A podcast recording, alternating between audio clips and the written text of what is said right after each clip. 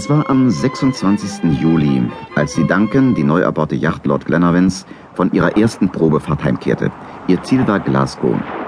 Aber noch auf See, in der Nähe der Insel Arren, geschah etwas Unerwartetes. Schiff voraus! Haifisch! Höre ich recht, Kapitän? Haie in diesen Gewässern? Ohne Zweifel ein Hammerhai. Diese Burschen findet man in allen Meeren.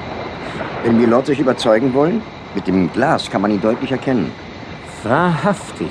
Der Kopf hat die Form eines Hammers. Übrigens ein stattlicher Bursche. Wir können ihn fangen. Das heißt, wenn Euer Gnaden es gestatten.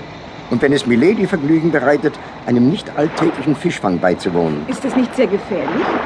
Höchstens für den Hai, Milady. Äh, McNabbs, lieber Vetter, was meinen Sie? Sollen wir das Abenteuer wagen?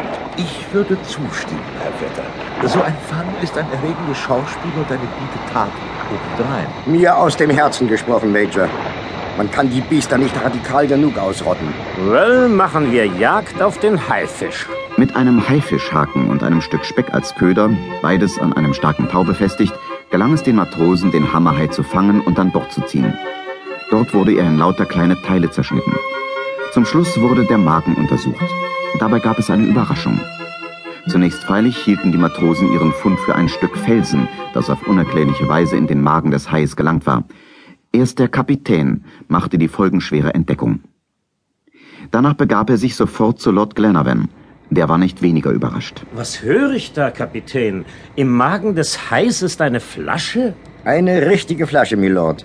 Allerdings kommt sie nicht frisch aus dem Keller. Ich habe sie reinigen lassen und dabei eine merkwürdige Feststellung gemacht. Noch eine Überraschung, Kapitän? Sie werden es nicht glauben, Milord, aber in der Flasche befinden sich Dokumente. Was halten Sie davon, lieber Vetter? So viel ist sicher. Die Flasche stammt von der Firma Clicquot. Lieber Major, sagen Sie uns lieber, woher sie kommt. Das werden wir gleich erfahren, liebe Helena. Auf jeden Fall kommt sie von weit her. Man braucht bloß die Kristalle zu betrachten, die unter der Einwirkung von Meerwasser entstanden sind. Da haben Sie recht, Kapitän. Die Flasche hat lange im Ozean geschwommen, äh, bevor sie in den Magen des Hais gelangt ist. Ja, aber damit wissen wir immer noch nicht, woher sie kommen. Wir werden es wissen, wenn wir die Dokumente lesen.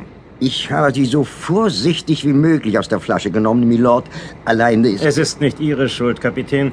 Das Meerwasser hat Teile der Schrift zerstört. Das ist bedauerlich, aber ich bin sicher, wir werden die Schrift auch so entziffern.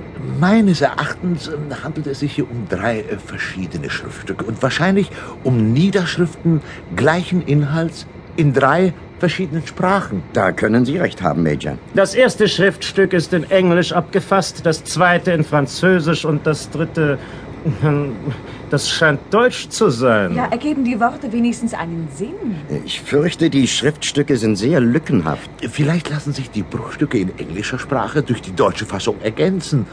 Oder umgekehrt. Eine gute Idee, Major. Das Meerwasser kann unmöglich die Schriftstücke alle an der gleichen Stelle zerstört haben. Versuchen wir es also. Das Ergebnis war besser als erwartet. Immerhin hatte es Stunden gedauert, bis alle Tatsachen zusammenpassten und für alle Worte eine Erklärung gefunden war. Dann fasste Lord Glenarvan das Resultat noch einmal zusammen. Liebe Freunde, durch die Flaschenpost haben wir Kunde von einer Schiffskatastrophe, deren Opfer am 7. Juni 1862 die Britannia, ein Dreimaster aus Glasgow, geworden ist. Zwei Matrosen und der Kapitän haben die Flaschenpost ins Meer geworfen, weil sie Hilfe brauchen. Als Ortsangabe haben wir lediglich die geografische Breite, die 37 Grad 11 Minuten beträgt. Ist das alles, was wir wissen, Herr Vetter? Immerhin können wir noch einiges mutmaßen, zum Beispiel, dass der Schiffbruch in den südlichen Meeren stattfand. Damit möchte ich auf das Wort Gonien lenken. Ich glaube, es lässt den Namen des Landes erraten. Welches Land meinen Sie, Major? Äh, etwa Patagonien? Richtig, Milady. Fragt sich nur, ob der 37. Breitengrad durch Patagonien geht. Darin kann ich Sie beruhigen, Major. Sehen Sie es selbst. Es stimmt. Patagonien wird vom 37. Breitengrad durchzogen. Fahren wir also in unseren Mutmaßungen fort. Die beiden Matrosen und der Kapitän werden an Land gespült. Nicht auf eine Insel, sondern auf einen Kontinent, wie das Wort Conti in der französischen Fassung vermuten lässt. Was aber ist aus ihnen geworden? In der französischen Fassung finden wir außerdem die Buchstaben